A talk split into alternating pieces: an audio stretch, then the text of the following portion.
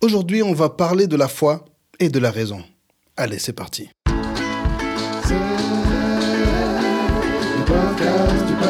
Le podcast du pasteur. Bonjour à tous, je suis le pasteur Tito Mouchebele et vous êtes dans l'épisode 14 du podcast du pasteur.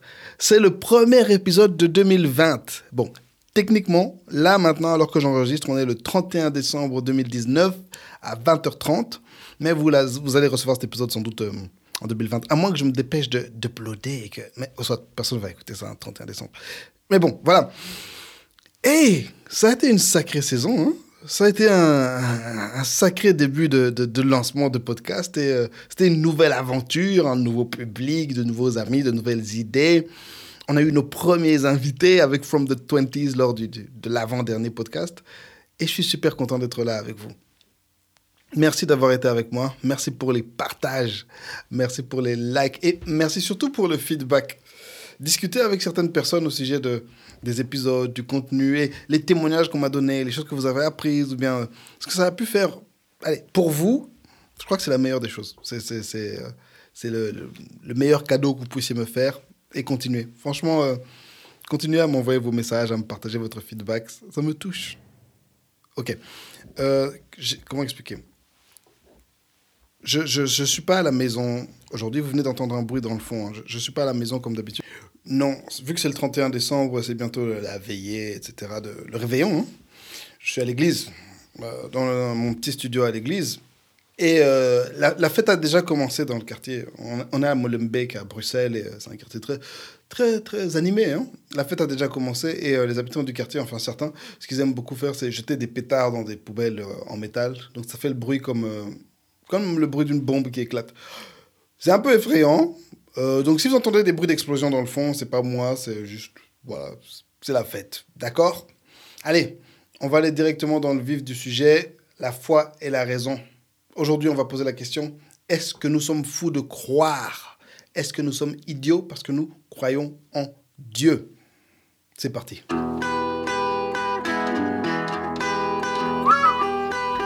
J'ai hésité à parler de ce sujet aujourd'hui parce que c'est un sujet super compliqué. C'est un sujet vraiment, vraiment très complexe. Pour tout vous dire, c'était un des premiers sujets, un des premiers sujets que, dont je voulais parler dans ce podcast.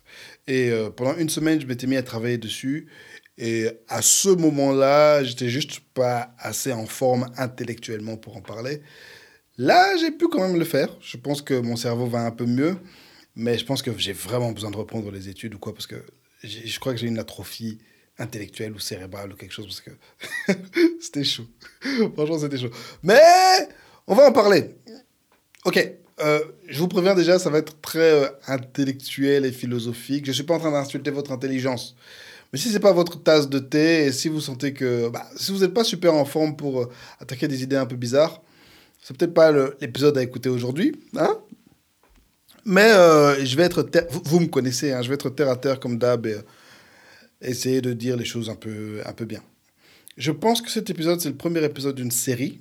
Parce qu'aujourd'hui, on va seulement parler d'un seul aspect de, de, la foi et de la raison. Vraiment poser la question euh, universelle, hein, la question générale est-ce que croire en Dieu, c'est stupide? Est-ce que nous sommes bêtes de croire en Dieu? Aujourd'hui, on va parler de ce qu'on appelle l'apologétique. C'est euh, une branche de la théologie qui a pour objectif de défendre la foi, notamment de défendre la foi par des arguments rationnels.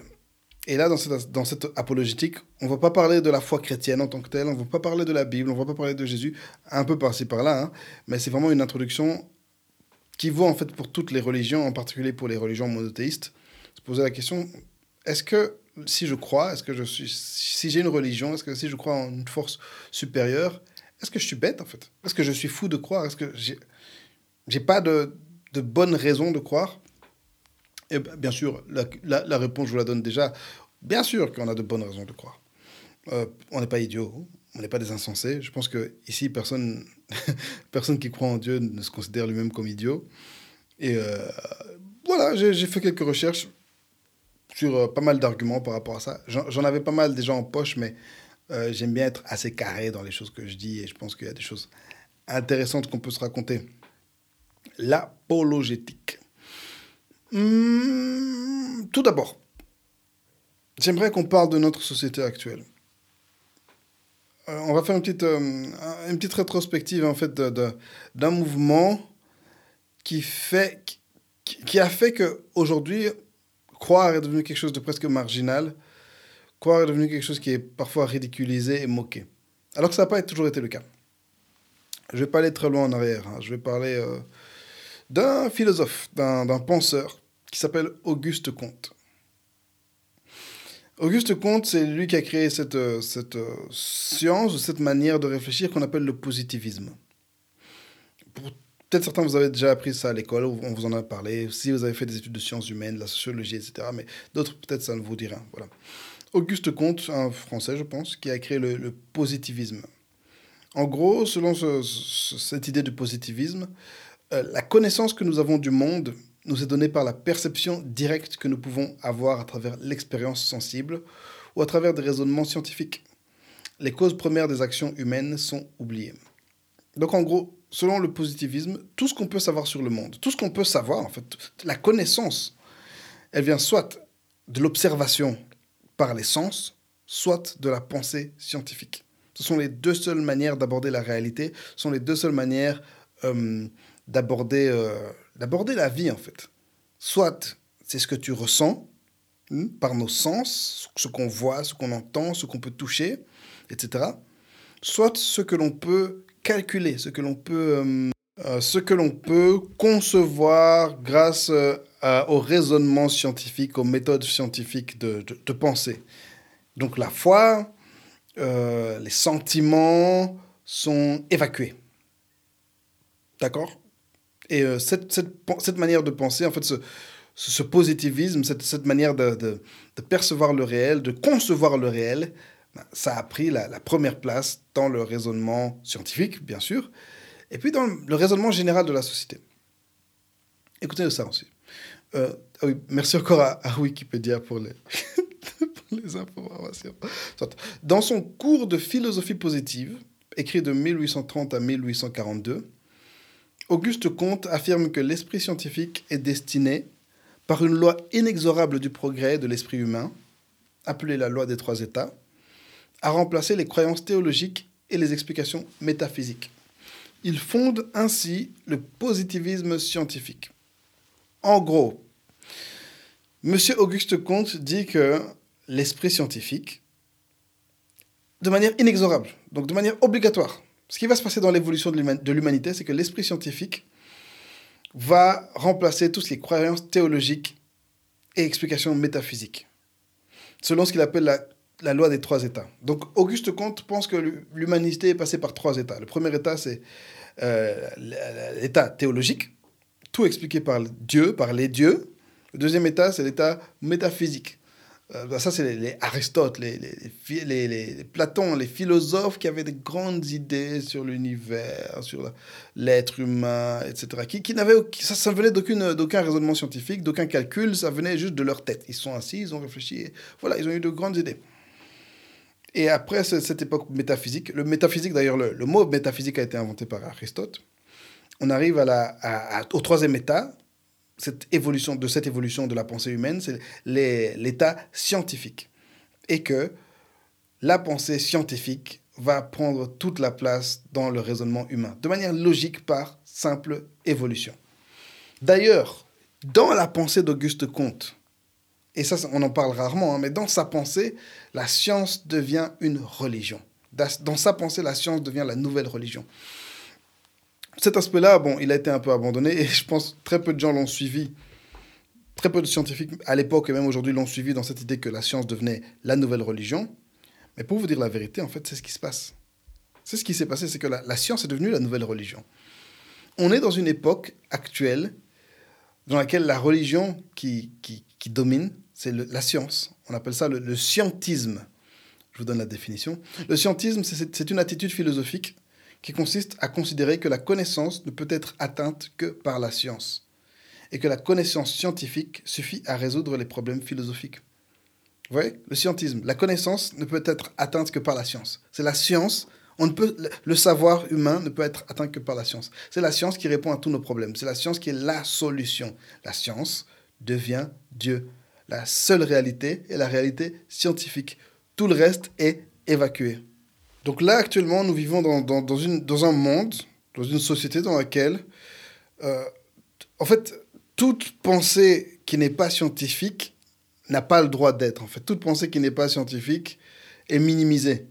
C'est vrai, euh, on voit un retour des philosophies orientales, etc. Les gens commencent à réaliser de plus en plus que, en fait, la science ne nous donne pas le bonheur. La science euh, nous a donné toutes sortes de choses, d'objets, de technologies, mais au final, ça nous a rendu plus malheureux qu'autre chose. Donc voilà, on essaie de retourner à la nature, on essaie de retourner à des choses comme ça.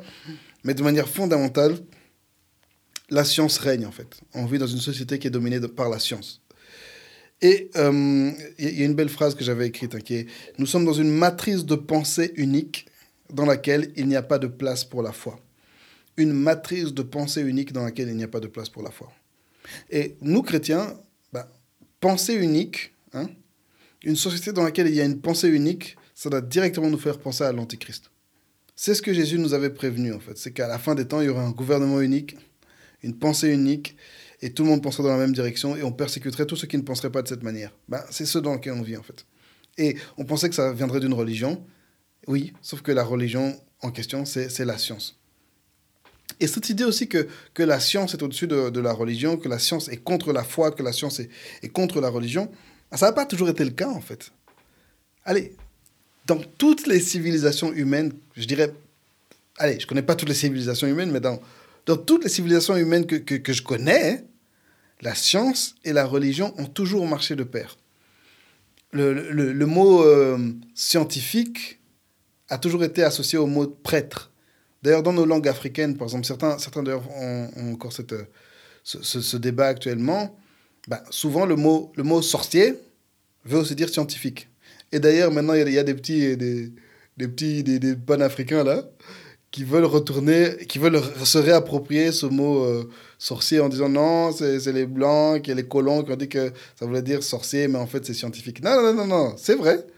Le mot sorcier voulait dire scientifique, mais ça voulait dire aussi sorcier. Parce que dans toutes les civilisations humaines, les sorciers ont toujours été les scientifiques. Regardez dans la Bible. À l'époque de Daniel, dans le livre de Daniel, Daniel était à la cour du roi et on, nous dit qu'il était placé avec les Chaldéens et les, astrologues. ok? Et c'était des gens qui consultaient les étoiles, c'était des gens qui interprétaient les rêves, mais c'était aussi des scientifiques. Daniel lui-même était à la cour parce que, bon, il avait été recruté, mais il a eu un haut poste parce qu'il avait ce don d'interpréter les rêves, mais il avait aussi une connaissance. On me dit que Daniel était interrogé sur toutes les questions difficiles. Vous voyez? Salomon, le grand roi, il a eu cette sagesse qui lui venait de Dieu, qui lui a permis d'écrire toutes sortes de livres religieux, mais la, la, Bible nous dit aussi que Salomon a écrit toutes sortes d'écrits sur la nature, sur toutes sortes de choses. C'était un scientifique et un religieux. Dans la Bible même, c'est comme ça, vous voyez? Les rois mages, les rois mages, Melchior et Balthazar, sont venus d'Afrique. Les, rois mages qui sont venus voir Jésus. Le mot mage, magi, hein on nous a dit que c'était des rois. C'était pas des rois du tout on nous dit aussi que c'était des scientifiques qui observaient les étoiles. C'était pas vraiment. En fait, c'était oui, c'était des scientifiques, mais c'était des mages, c'était des magiciens. Hein c'était des petits sorciers qui étaient dans leur pays en train d'observer leurs étoiles pour en tirer des conséquences.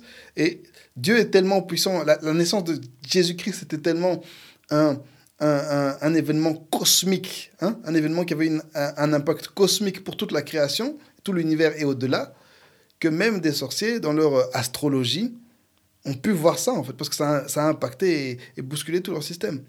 Dans toute l'histoire de l'humanité, science et religion ont toujours été ensemble. Même ici en Europe. Hein Regardez, qui, qui, qui, a, qui a créé les universités hein C'est des scientifiques. Qui a créé la Sorbonne, l'université de Genève, Gand, euh, Louvain C'est des universités de quoi? Mais c'est l'Église catholique. C'est des prêtres. C'est l'Église qui a créé les, universités. On appelait ça le mouvement scolastique dans, euh, dans l'Église catholique. Après le, Moyen Âge qui a été marqué fort par le mouvement monastique, un mouvement, euh, le Moyen Âge était une époque très pieuse, s'enfermer dans la prière et chanter Dominus Amen. Ok, ça c'était hein, le, le, début du Moyen Âge. Hein? S'enfermer, prier, contempler la nature, la gloire, la magnificence. Et à un moment, l'Église catholique est passée à un autre mouvement, un mouvement scientifique. Ils ont réalisé qu'ils devaient connaître plus de choses pour la nature, sur la nature et sur, l'homme et sur la création, etc. Et l'Église catholique a créé les universités. Les universités, ce sont des institutions religieuses à la base. Même à l'heure actuelle, tout prêtre catholique est d'abord quelqu'un qui a fait des études universitaires et ensuite a étudié la théologie. Bon, de tout, de, des chrétiens, c'est nous, les, les, pentecôtistes, qui sommes un peu les, qui sont un peu les, les cancres de l'histoire. Nous, c'est le Saint-Esprit, deux, trois versets en poche et puis tu deviens pasteur. Mais chez les catholiques, c'est les études. Hmm? La foi et, et la, la, religion n'étaient pas des, des choses... Euh, la foi et la science, la religion et la science n'étaient pas des concepts séparés.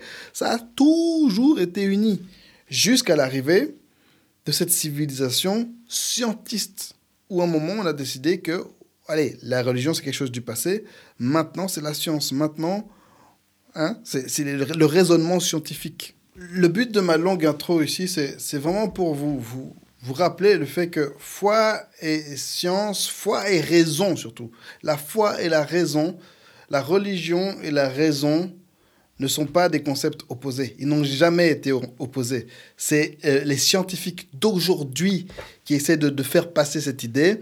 C'est la société d'aujourd'hui qui veut faire passer cette idée. Et c'est une idée fausse, c'est une idée fabriquée. Euh, notamment, bah, tout ça, ça vient aussi de cette époque des Lumières où les gens ont essayé de sortir de la religion, etc. Mais même l'époque des Lumières, elle, va de pair avec, euh, avec l'époque protestante où euh, les gens ont commencé à se dire mais ok on n'est plus d'accord qu'un homme assis quelque part à Rome nous dise comment penser que des personnes nous disent comment penser alors que Dieu nous a déjà révélé toutes sortes de choses qui sont dans la parole on va avoir la liberté de penser par rapport à ce que la parole nous dit vous voyez une fois que vous, vous faites un peu de recherche là-dessus vous voyez que les choses sont pas si lisses sont pas si simples je suis de formation scientifique sciences humaines hein.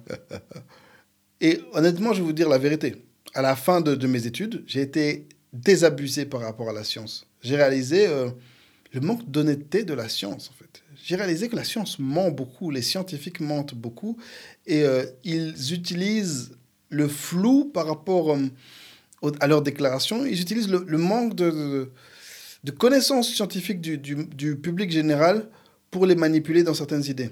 Je vous explique.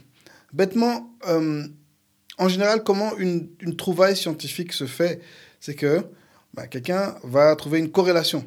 Une corrélation, c'est une. Euh, un scientifique va trouver une corrélation. Une corrélation, c'est deux variables qui vont dans le même sens. Par exemple, le poids, on constate que le poids des gens et l'âge des gens euh, vont dans le même sens. Plus le poids augmente, plus l'âge augmente. Okay le scientifique va mettre dans son travail, euh, il va utiliser le, conditionnel. Il semblerait qu'il qu y ait une corrélation entre poids et l'âge. Okay Parce qu'il se peut que ces deux variables agissent dans le même sens de manière un peu hasardeuse. Il y aurait une corrélation entre le poids et l'âge. Maintenant, dans les revues scientifiques qui analysent les, recherches, on va dire, ah, il y a une corrélation entre le poids et l'âge. Et maintenant, quand euh, ça va arriver dans les, dans les journaux populaires, on va dire, le poids, euh, l'âge est la cause du poids. Okay on va dire que l'âge est causé par le poids ou que le poids est causé par l'âge. Ils vont mettre maintenant une relation de, causalité entre deux variables qui n'avaient pas de, relation de causalité, en fait. C'était juste deux, deux, deux variables qui vont en même temps. Le poids et l'âge vont ensemble. Et peut-être que tous les deux sont causés par une troisième variable qu'on ne connaît pas encore. Et c'est comme ça que vous allez voir parfois des articles dans, euh, dans les journaux. Euh, oui, la, la, la, la, pêche ou la poire euh, diminue le cancer. Parce qu'on a, a vu qu'il y a une une, une corrélation entre la consommation de poire et euh, bah, les, durées du cancer, quelque chose comme ça. Alors que ça, n'a peut-être rien à voir. C'est peut-être parce que bah, les gens qui, mangent, qui, aiment beaucoup la poire euh, vivent dans tel pays que dans tel pays il y a moins de cancer. C'est parfois des trucs comme ça. Autre chose, c'est que la science actuellement ment par rapport à son objectif. La science ment, les scientifiques, de manière implicite, hein, parce qu'ils corrigent jamais les gens. Ils mentent par rapport à leur objectif. La science ne nous enseigne pas des vérités. La science nous enseigne des faits scientifiques. Elle enseigne des, des, même pas des faits scientifiques, elle enseigne des théories scientifiques. Elle ne nous enseigne pas des vérités. On peut dire à la limite qu'elle nous enseigne des réalités, parce que la réalité, c'est quelque chose d'assez matériel, mais la, science n'enseigne pas des vérités. Comprenez quelque chose. Jusqu'à l'arrivée de Galiléo Galilei, au Moyen Âge, tous les grands scientifiques pensaient que la Terre était plate. Vous voyez? Avant Galilée, tous les scientifiques du monde pensaient que la Terre était plate. C'était ça la réalité scientifique. C'était ça la, la, la, la, théorie qui était la plus populaire à l'époque. ok? Et c'est pas que c'était pas des scientifiques, c'est pas qu'ils étaient idiots, c'est pas qu'ils étaient mauvais, c'est pas que c'était des menteurs, des tricheurs. C'est juste que c'était comme ça. Et Galilée est arrivé avec sa théorie, ça a tout changé. Et même actuellement, il y a certaines choses qu'on pense, on pensait avant, et ça a changé. Bêtement, je me souviens quand j'étais en primaire, on nous a enseigné qu'il y avait euh, Homo, euh, il y avait l'Australopithèque, et puis il y a eu euh, Homo, l'homme de Cro-Magnon, ou je sais pas quoi. Et puis après ça, il y a eu, non, il y a eu d'abord Néandertal, et puis homme de Cro-Magnon, et puis Homo sapiens dans l'évolution de l'homme. Bon, voilà, on va pas revenir sur le débat de l'évolution. Et puis devenu adulte, j'apprends que non, en fait, Néandertal était une branche à part, ça n'avait rien à voir. Et donc, moi, je me suis dit, mais en fait, quand j'étais enfant, on m'a menti. On m'a enseigné quelque chose de faux. Et j'ai besoin de réparation parce que moi, j'ai étudié ça. J'ai besoin qu'on me demande pardon parce que j'ai étudié des trucs faux. Mais ils vont jamais le faire, ils vont jamais corriger, en fait. Et les scientifiques se réjouissent, en fait, de ce flou. Allez, je ne veux pas dire que chaque individu est là en train de se frotter les mains. Mais l'esprit scientifique, la religion scientifique, scientifique se réjouit du flou que les gens ont là-dessus. Et c'est ça la société dans laquelle on vit. Et nous, on nous fait passer pour des clous, on nous fait passer pour des ploucs qui croient en des choses archaïques. Mais aujourd'hui, le pasteur est là. Et je vais un peu vous aider. je vais vous donner quelques arguments, quelques, quelques arguments qui, qui aident à, mettre un peu de rationalité dans la foi que nous avons. Ce pas des arguments que je vous donne pour spécialement euh, discuter avec les gens, aller maintenant parler, euh, débattre avec des athées, les provoquer dans des débats. C'est pas ça. C'est juste pour que vous puissiez dormir un peu mieux la nuit en vous disant Ouais, je suis pas fou, je suis pas bête. c'est pour que la prochaine fois que un de vos profs de physique ou de, de maths euh, ou de philosophie euh, vous rentre dans le lard, bah, ah, vous allez dormir et vous dites Ouais, je suis pas bête. Il a, il a dit ce qu'il a dit, mais je pense que je pense. Allez, c'est parti. Aujourd'hui, on va parler beaucoup de, de, de mon bon ami, le, le docteur Angélique, euh, Saint Thomas d'Aquin. Saint Thomas d'Aquin, c'est le, plus grand philosophe euh, européen du Moyen Âge. C'est peut-être le plus grand philosophe européen de, tous les temps. C'est le, plus grand penseur de l'Église catholique. C'est peut-être le plus grand penseur euh, chrétien. Et euh, ce monsieur, qui a vécu au Moyen Âge, a développé toute une, toute une théorie de, de, de la raison et comment réconcilier raison et foi, et comment arriver à une certaine connaissance de Dieu par la raison. Il a appelé ça la théologie naturelle. C'est vraiment comment arriver à, une certaine connaissance de Dieu par la raison et par l'observation. Il a opposé ça à la doctrine sacrée. La doctrine sacrée, c'est ce qui nous permet d'arriver à Dieu par la foi et la révélation. La révélation de Dieu par sa parole notamment. Donc, les, deux choses sont pas opposées, mais ils sont, euh, ils sont très distincts. De comment arriver à Dieu par notre raison, par notre observation. Ça, c'est la théologie, théologie, naturelle. Et la doctrine sacrée, c'est par la foi qu'il y a dans notre cœur, par la révélation que Dieu fait de lui, par, euh, par le Saint-Esprit, par les anges, par la parole de Dieu. C'est, ça, c'est la doctrine sacrée. Et il est impossible d'arriver à la doctrine sacrée par la raison et par l'observation. Il n'y a que Dieu qui peut nous y mener par la foi et par la révélation. D'accord? Et euh, la théologie naturelle, on trouve, on trouve les, fondements de ça dans, l'Épître aux Romains, chapitre 1, verset 20. L'apôtre Paul dit Les perfections invisibles de Dieu, sa puissance éternelle et sa divinité se voient comme à l'œil depuis la création du monde quand on les considère dans ses ouvrages. Ok? Donc là, Paul nous dit que les perfections de Dieu sont visibles comme à l'œil nu, en fait. Quand on observe la création, quand on observe tout ce que Dieu a fait, les perfections de Dieu, euh, le, caractère de Dieu, une certaine idée de Dieu, on peut l'atteindre simplement en ouvrant les yeux et en observant la nature. Ça, c'est l'apôtre Paul qui nous dit dans Romains. Et alors que je suis en train de parler, je me rappelle du psaume 19 au verset, euh, au verset 1 qui nous dit que les cieux racontent la gloire de Dieu et l'étendue manifeste l'œuvre de ses mains. Là, c'est David qui nous parle, qui nous dit que les cieux racontent la gloire de Dieu, que en regardant les cieux, on peut voir la gloire de Dieu. Donc c'est encore cette idée que en observant la nature, on peut arriver à Dieu. Et Thomas d'Aquin s'est approfondi sur cette idée de théologie naturelle, c'est ce dont on va parler un peu aujourd'hui. Il est, soit dit en passant, c'est un disciple, il se considère lui-même comme un disciple de Aristote. Euh, il a beaucoup étudié Aristote et sa pensée est très euh. Aristote, j'ai oublié comment on dit ça. J'ai pas tellement étudié tout ça, excusez-moi. Je, suis quelqu'un qui est un peu étudié par-ci par-là, hein, d'accord? Voilà. Donc euh, Thomas d'Aquin, parfois il faut le prendre avec un grain de sel parce que pour lui, Aristote a une révélation qui venait de Dieu. Donc voilà, il, est, hein, il admirait vraiment, vraiment Aristote. Et voilà, il, parfois il, il pousse un peu le bouchon trop loin pour lui, Aristote et la Bible, c'est presque la même chose. Donc, faut faire, hein, Thomas d'Aquin, j'apprécie. Le, hein, c'est mon penseur préféré. Mais voilà. Et oui, si vous voulez en savoir plus, il a écrit un ouvrage qui s'appelle La Somme théologique. Donc, c'est en gros un, un livre, des, des, milliers de pages. Il, chaque, chaque page, en fait, ce qu'il fait, c'est qu'il pose une question. Euh, Qu'est-ce que la foi? Et il donne des arguments contre, et puis il va donner des arguments pour. En fait, c'est vraiment une discussion théologique comme ça sur tous les aspects de la foi. C'est une brique, c'est un truc de dingue, c'est très compliqué, ça fait très mal à la tête, mais c'est intéressant. Mais aujourd'hui, par rapport à Thomas d'Aquin, j'aimerais parler de ce qu'il a appelé les cinq voies. Dans sa somme théologique, euh, saint Thomas a, a dit qu'il y avait cinq manières d'arriver à la connaissance de Dieu par cette fameuse théologie naturelle. Par la raison, on peut de cinq voies, de cinq manières, arriver à, à trouver Dieu, arriver à comprendre Dieu. Et c'est super intéressant. C'est la base même de l'apologétique. Dans mes recherches, j'ai réalisé qu'il y avait quatre écoles d'apologétique euh, et que Thomas Duncan, bah, il fait partie de l'école classique. Et moi, j'avoue que je pense très fort à je suis très fort dans, dans, cette école classique où c'est vraiment par la raison. Peut-être que dans le futur, on parlera des autres écoles qui sont aussi très intéressantes, mais comment dire? Thomas is my man, he's my boy, you know? You know what, I'm talking about? Like, je, je, je me considère un peu comme un thomiste, mais voilà. C'est pour une prochaine fois. Si j'avais pu étudier, je pourrais dire ça, mais non, pas du tout.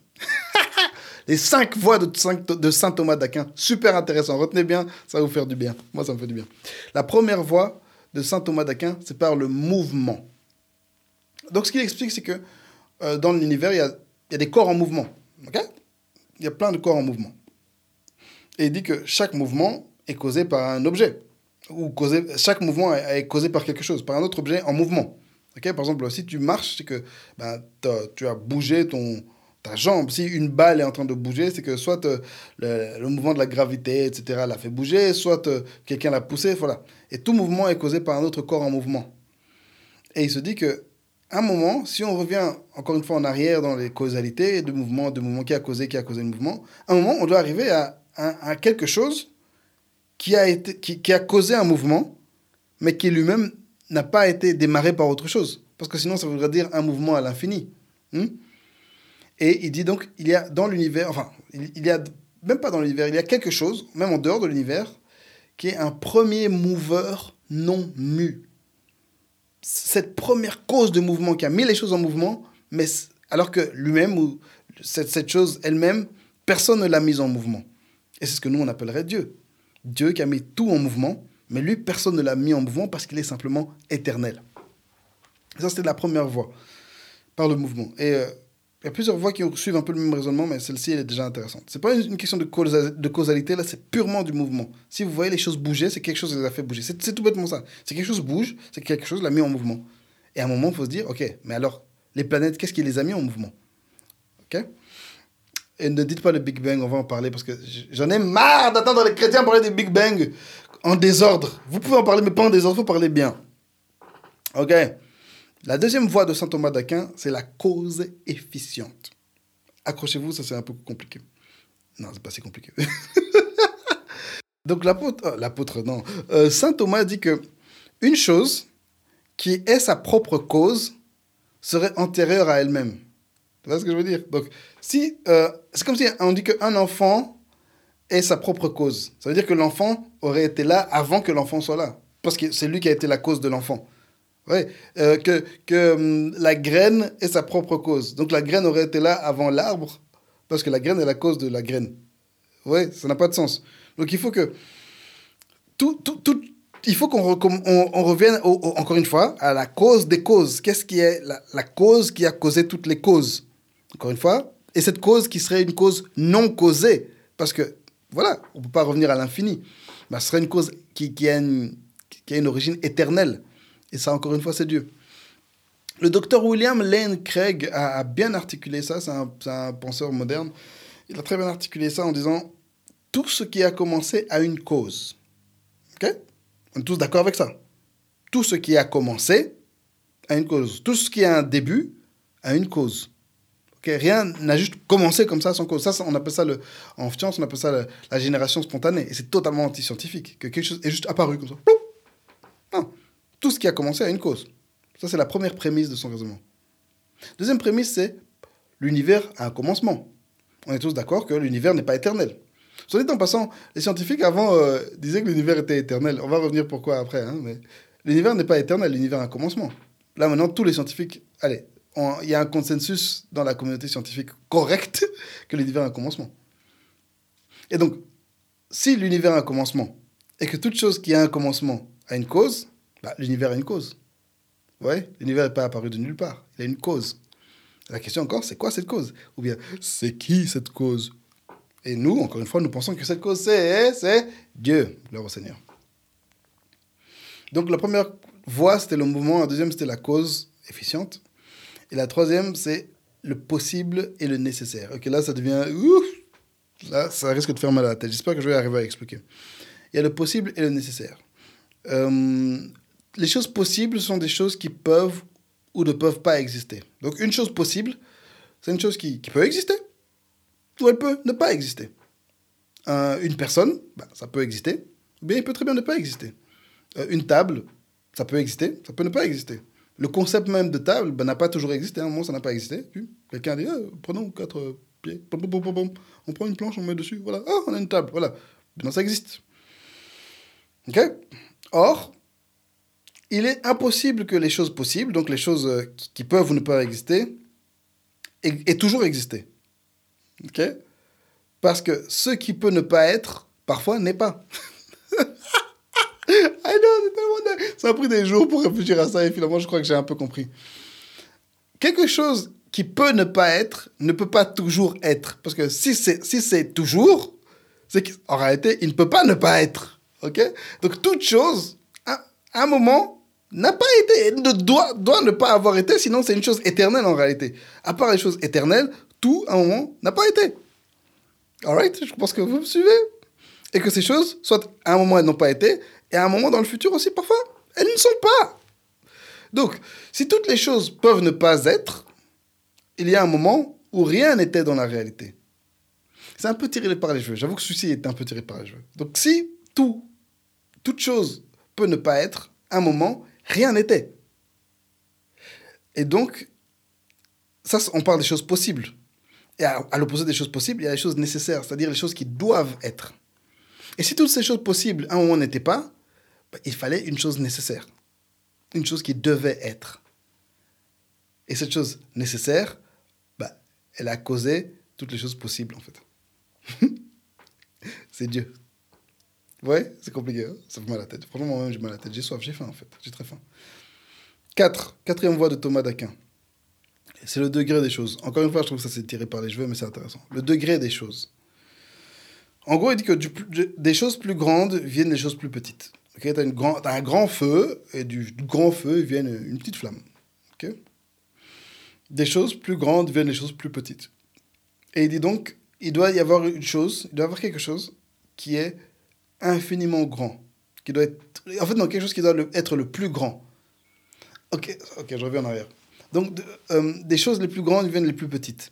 Et que les choses petites, allez, par rapport à toutes choses petites, il doit avoir quelque chose de très grand. Donc, il dit que même quelque chose, par exemple, le caractère bon, la, bonté, il doit avoir quelque chose de très grand et qui est plus grand que les autres. Il doit avoir quelque chose de, de, de, de, grand, il doit avoir quelque chose de plus bon que le reste. Il doit avoir quelque chose de plus grand que le reste. Il doit avoir quelque chose de plus aimant que le reste. Alors, qui est, qu'est-ce qui est le plus, le tout aimant, le tout, le plus aimant, le plus grand, le plus bon, le plus parfait, le plus, plus merveilleux, c'est Dieu. Ouais, ça, c'est un peu tiré par les cheveux, très philosophique, ça me fait mal à la tête, mais ça a du sens. La cinquième voie de saint Thomas, c'est le gouvernement des choses. C'est que tout a un but.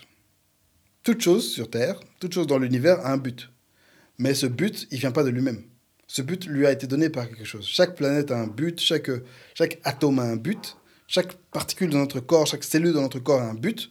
Mais qui a donné ce but aux choses, en fait? Quelqu'un a donné le but à chaque chose qui existe. Le gouvernement des choses. Quelqu'un gouverne au-dessus de toutes les choses. Avant même qu'elles aient, été, qu'elles aient apparu, elles avaient un but. Il y a des choses qui naissent dans ce monde avec déjà un but. Mais qui a donné ce but? C'est d'être supérieur. Des hommes tels que Thomas d'Aquin, tels que euh, Saint Augustin aussi, c'est peut-être le deuxième, c'est le deuxième plus grand penseur chrétien. Lui, c'était juste avant le Moyen Âge. Saint Augustin a beaucoup parlé aussi du, grand architecte. Aristote aussi, on a parlé, ce, grand architecte. Cette, quand on regarde l'univers, encore une fois, comme David a dit, tout semble marcher, tout semble bien, fonctionner. Il semble qu'il y a un, architecte qui est derrière tout ça, qui a mis toutes les choses en mouvement, qui a tout bien, tout bien orchestré la conclusion de Saint Augustin, c'est que, là je parle plus de Saint Thomas, je parle de Saint Augustin par rapport un peu à ce même raisonnement et cette idée de grand architecte, c'est que il faut donc que toutes les choses mobiles et toutes les choses possibles soient ramenées à un premier principe immobile et nécessaire en soi, ainsi qu'on l'a montré. Saint Augustin, il, y réfléchit un peu plus simplement que Saint, Thomas. Saint Thomas, il est très loin. Donc Saint Augustin, il dit simplement que toutes les choses mobiles et possibles bah, elles doivent avoir été lancées par quelque chose de immobile et nécessaire. OK? Et c'est en ça qu'on se dit que, allez, quand on revient à la source des choses, bah, il doit y avoir quelque chose. Et là, et là, on arrive à la question du Big Bang. Les gens vont te dire, oh non, l'univers a été créé par une grande explosion, il n'y avait rien. Et soudainement, il y a une grande explosion, et c'est ça qui a créé toutes les choses. Et c'est ce que la science nous dit. Sauf que ce n'est pas. Désolé, je, je suis fatigué. On est le 31 décembre. Sauf que ce n'est pas du tout ce que la science nous dit. Ah, c'est pas ce que la science nous dit. On va revenir un peu en arrière et puis on va. le Big Bang, je garde ça parce que c'est un truc qui. Je garde ça dans la gorge depuis des années. Aujourd'hui, le pasteur va en parler. Hmm. Je bois de l'eau. Ok on va revenir à une question. La question qu'on a appelée la question fondamentale de la métaphysique. La métaphysique, c'est un peu la, philosophie des questions euh, de pensée qui sortent du religieux qui parlent de, des grandes questions de l'être, de la création, de, de, de, ce qui aime pas être en tant qu'être vivant, mais de ce qui est posé dans l'univers, soit peu importe. La question fondamentale de la métaphysique, c'est pourquoi y a-t-il quelque chose plutôt que rien? Pourquoi est-ce qu'il y a quelque chose dans cet univers et pas rien? Pourquoi est-ce qu'il y a un univers? Pourquoi est-ce que cet univers qu'on appelle le continuum espace-temps, pourquoi est-ce qu'il est? Il pourrait très bien ne pas exister. Pourquoi est-ce qu'il y a quelque chose? Et pourquoi cet univers est rempli? Pourquoi il y a des planètes? Hmm? Pourquoi Pourquoi il y a quelque chose alors qu'il pourrait très bien ne rien y avoir? Surtout que on constate que même dans notre univers, il, règne ce qu'on appelle l'entropie. Euh, l'entropie, c'est une des lois de la thermodynamique. C'est un, phénomène qui fait que la nature va vers le désordre, en fait. La nature ne cherche pas... Allez, naturellement, les atomes, naturellement, l'énergie, naturellement, les, les, systèmes ne vont pas vers l'organisation, mais ils vont vers le désordre et vers la perte d'énergie. La nature laissée à elle-même, ça va vers le désordre et vers une perte d'énergie, vers le rien, en fait. Naturellement, notre univers dans lequel on se tient va vers le rien et le désordre. Alors comment ça se fait qu'il y a quelque chose? Depuis l'Antiquité, on se pose la question.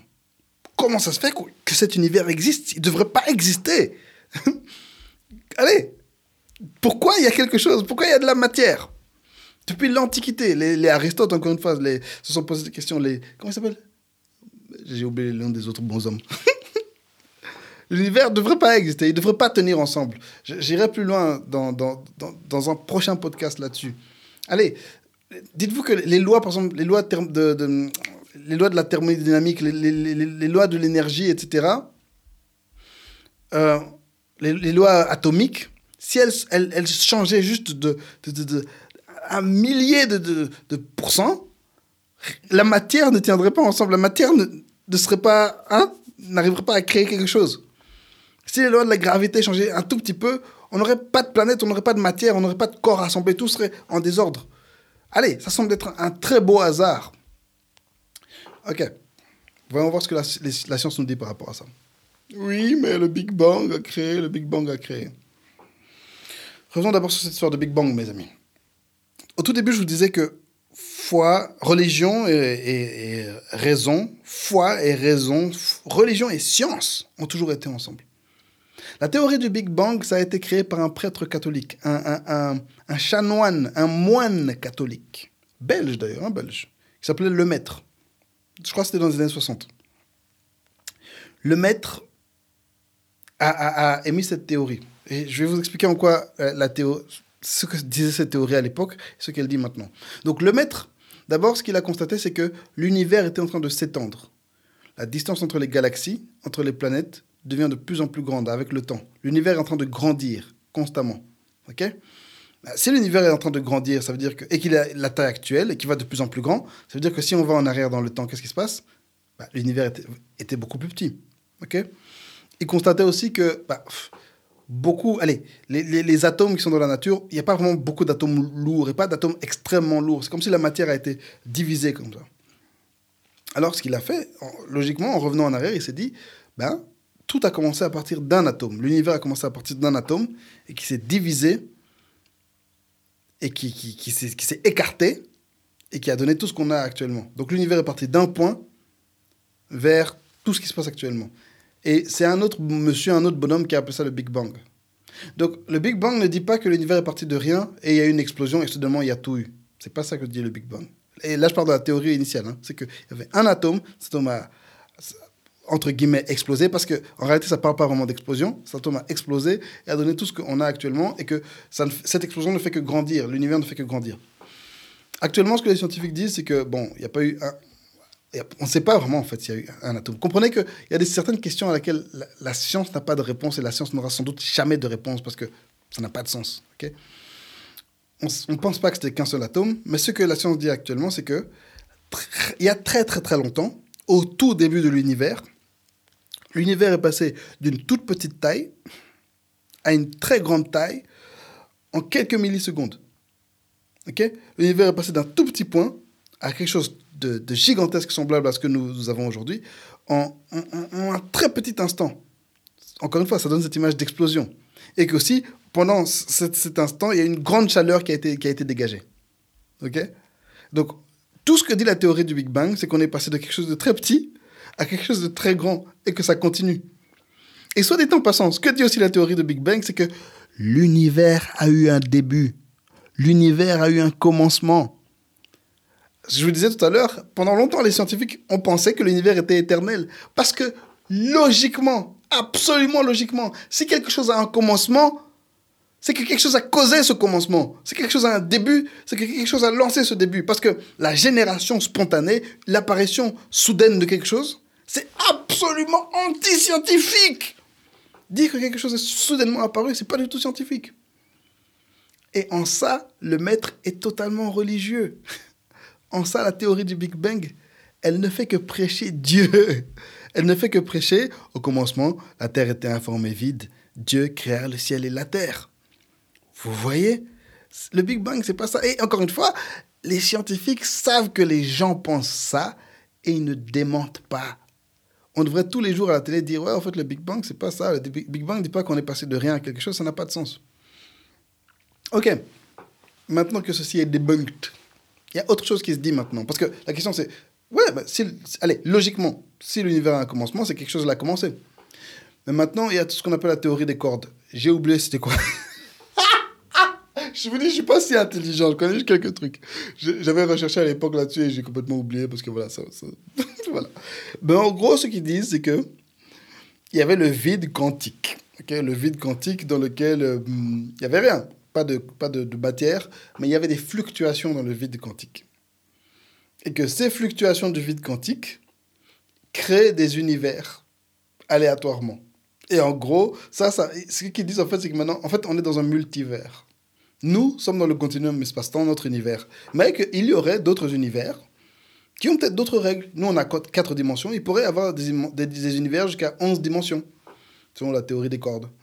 Des univers une ou trois 5, 6, 7 dimensions d'autres univers qui sont apparus par hasard parce que il y a des fluctuations. C'est comme, imaginez, c'est comme une sorte de, c'est comme une sorte de, mer dans laquelle il y a des vagues et ces vagues créent des univers. ok, ok, donc c'est encore une fois ah, génération spontanée. Ok, d'accord, mais par hasard, et que par hasard, nous, on est tombé dans le bon univers. Et effectivement, quelqu'un qui serait arrivé dans un univers qui est comme par hasard bon, bah, pourrait pas savoir qu'il y a d'autres univers qui sont nuls. Hein. Euh, allez, imaginez, c'est un peu horrible ce que je veux dire, désolé. Euh, vous avez plusieurs fausses couches, bah, l'enfant qui naît ne sait pas qu'il y a eu plusieurs autres fausses couches. Il sait seulement que lui existe.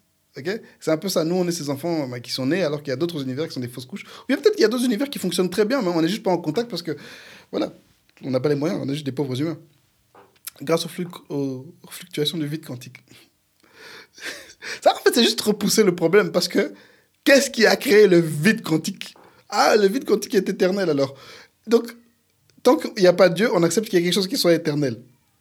Qu'est-ce qui a créé le vide quantique alors? Hein? Ouais, on fait que repousser la question. Et les humains, les scientifiques n'ont pas la réponse et n'auront jamais la réponse à cette question parce que c'est pas ça que la science peut faire.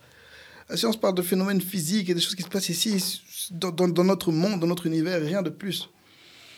Donc non, on n'est pas fou de croire, on n'est pas fou de croire en Dieu. Et je vais vous parler d'une toute dernière théorie avant d'arrêter ce podcast. C'est notre ami Elon Musk, le patron de la société Tesla. Hein euh, un jour, il était passé à un podcast, euh, le podcast de Joe Rogan. Il avait parlé de ça. Il en parle assez fréquemment. Il dit qu'il était obsédé pendant un moment euh, par l'idée de, de, encore une fois, de multiverse et de réalité virtuelle. Je vous explique. Écoutez bien son raisonnement, c'est super intéressant. Super, super intéressant. Elon Musk, le patron de Tesla, dit que là, pour l'instant, on a déjà créé des réalités virtuelles. Notre monde, nous les humains, ok? Tout le monde est d'accord? Ouais, tout le monde est d'accord. Avec le temps, on arrivera à créer des réalités virtuelles de plus en plus convaincantes, n'est-ce pas? Comme dans le film de Matrix, ok? Des réalités virtuelles tellement convaincantes que tu ne sais pas si tu es dans la réalité, ou dans, dans le monde virtuel. Je crois qu'on est tous plus ou moins d'accord avec ça. Quoi qu'au final, je dis, on n'en sait rien. Tant qu'on ne l'a pas fait, on ne peut pas dire qu'on va le faire. D'accord? Mais bon, voilà. Prenons, prenons cette idée comme si c'était réel. Donc un jour, on arrivera à créer, des ordinateurs arriveront à créer des, des, réalités virtuelles tellement réalistes que la personne qui sera dans cette réalité virtuelle ne saura pas s'il est dans le vrai monde ou dans, dans la réalité virtuelle. OK? Ok, ok. Le raisonnement continue en disant que un moment, on aura tellement d'ordinateurs que ces ordinateurs, et ces ordinateurs sont tellement intelligents qu'ils pourront créer une, quasiment une infinité de réalités virtuelles. OK? Yes. Nos ordinateurs seront tellement intelligents, on aura tellement d'ordinateurs qui pourront créer une quantité infinie de mondes virtuels tellement réalistes qu'on ne saura pas séparer la fiction de la réalité. Et c'est là que ça devient très intéressant. Il dit, qu'est-ce qui nous prouve actuellement que là, nous sommes dans la réalité? Et pas dans un monde virtuel. Comme dans le film de Matrix. Qu'est-ce qui nous dit que là, maintenant, on est en 2019, enfin en 2020, et on n'est pas en 2500 dans, une, dans, dans, un ordinateur en train de vivre cette réalité virtuelle. Mhm. Et là, ça devient extrêmement intéressant ce qu'il dit. Il dit, vu qu'on aura ce nombre incroyable d'ordinateurs, comme aujourd'hui on a déjà des millions d'ordinateurs, ces millions d'ordinateurs créeront des, milliards de réalités virtuelles, si bien que là, on a plus de chances d'être dans une réalité virtuelle que dans la réalité. Ah, j'aime trop, trop ce raisonnement. Je trouve ça trop fort. C'est trop bien, en fait. La manière dont il réfléchit. C'est comme ça qu'il a fait tout cet argent. Il réfléchit trop bien. Là, actuellement, on a plus de chances d'être dans une réalité virtuelle que dans la réalité à tous les coups, la réalité ne ressemble pas du tout à ce qu'on vit maintenant, ça ressemble à autre chose. Encore une fois, théorie du multiverse, mais une autre manière de voir les choses. Ce multiverse serait composé de milliards de milliards de réalités virtuelles, et nous, on serait juste dans une de ces réalités. Et en tant que chrétien, qu'est-ce que je dis à ça? Vous savez ce que je dis à ça en tant que chrétien? Je dis quoi? Elon Musk, tu as raison. Et c'est ce que nous disons depuis le début. C'est ce qu'on dit depuis le début. Ce monde, c'est pas le vrai monde.